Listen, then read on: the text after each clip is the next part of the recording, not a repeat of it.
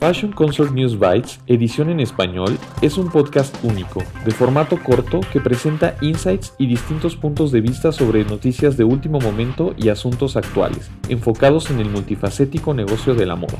News Bites, edición en español, es presentado por Christine Parceriza, escrito por Joshua Williams, producido por Fashion Consort y distribuido en colaboración con Fashion United, tu red global de confianza en noticias de moda, inteligencia de negocio y empleos. Visita los sitios de Fashion United para más información. Y ahora, tu presentadora, Christine este Parceriza. La necesidad de hacer un cambio en la educación, que forma parte de la serie El futuro de la educación de la moda, compilamos cuáles son las problemáticas clave que existen entre la industria de la moda y la educación en moda. De igual manera, resaltamos las oportunidades de cambio que pueden ayudar a impulsar a los empleados en esta industria que cambia rápidamente.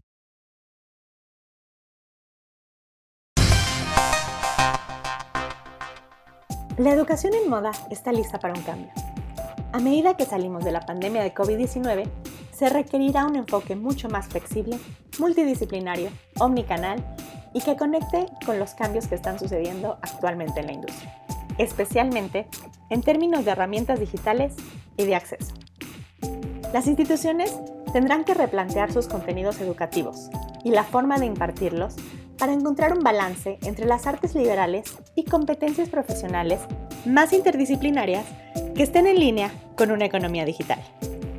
Y la colegiatura de los estudiantes se tendrá que recalcular para estar de acuerdo con las expectativas y los salarios posteriores a la graduación.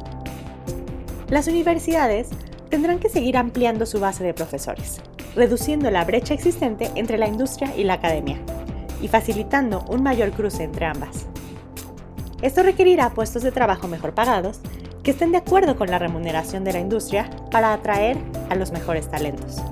Por su parte, las empresas tendrán que incorporar oportunidades de aprendizaje proactivas en sus propias prestaciones para sus empleados, en lugar de depender de programas externos, esto podría incluir la oferta de planes de estudio puente para los estudiantes que acaben de graduarse, o bien hacer asociaciones con universidades para crear planes de estudio y programas, replantear los programas de prácticas profesionales e incluso ofrecer programas de prácticas remuneradas.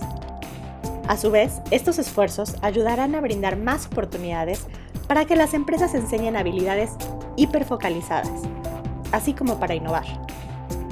Los estudios también muestran que los empleados que tienen acceso al aprendizaje a través de sus empleadores tienen más probabilidades de permanecer dentro de una empresa. Del lado de las universidades, estas tendrán que ser más transparentes sobre sus centros de ingresos y su dependencia de los estudiantes internacionales, así como de la programación no académica. COVID-19 puso al descubierto muchas de las incoherencias en las colegiaturas, el acceso de los estudiantes y las relaciones con el profesorado. Así como las redes sociales amplificaron estos problemas más allá de lo que las instituciones podían controlar, forzando una conversación en torno a la educación. Por último, las instituciones académicas deben de considerar un enfoque de aprendizaje omnicanal, en el que diversifiquen su oferta a través de canales físicos y digitales. El estudiante de hoy quiere opciones flexibles y personalizadas, que no se construyen necesariamente dentro de un programa típico de 3 o 4 años en el campus. Y con el cambio en los medios de comunicación y la tecnología, las instituciones tendrán que repensar su pedagogía, ya sea internamente o con socios de tecnología educativa, en lo que respecta al desarrollo y la entrega de contenidos educativos. La moda siempre ha sido un delicado equilibrio entre el comercio y la creatividad, la belleza y la función, la subjetividad y la objetividad y está cambiando y evolucionando constantemente. Es esta mezcla la que crea emoción y energía y la que continúa atrayendo a la gente a trabajar en ella. Pero a medida que la industria sigue haciéndose más corporativa y global, lo que está en juego nunca ha sido tan importante. Se trata de una industria que requiere habilidades reales que se combinen con la capacidad de resolver problemas y de colaborar. La formación de los empleados de esta industria, tanto nuevos como actuales, debe cambiar para satisfacer estas nuevas demandas. Las instituciones que no cambien, tanto las académicas como las corporativas, perderán su ventaja competitiva y quizá incluso cierren sus puertas. Es una realidad que el comercio minorista conoce muy bien y de la que se debe de aprender. El cambio en la educación de la moda debe realizarse ahora o será demasiado tarde. Gracias por escuchar este episodio de News Bites en colaboración con Fashion United, producido por Fashion Consort y escrito por Joshua Williams. Visita FC News Bytes para más información.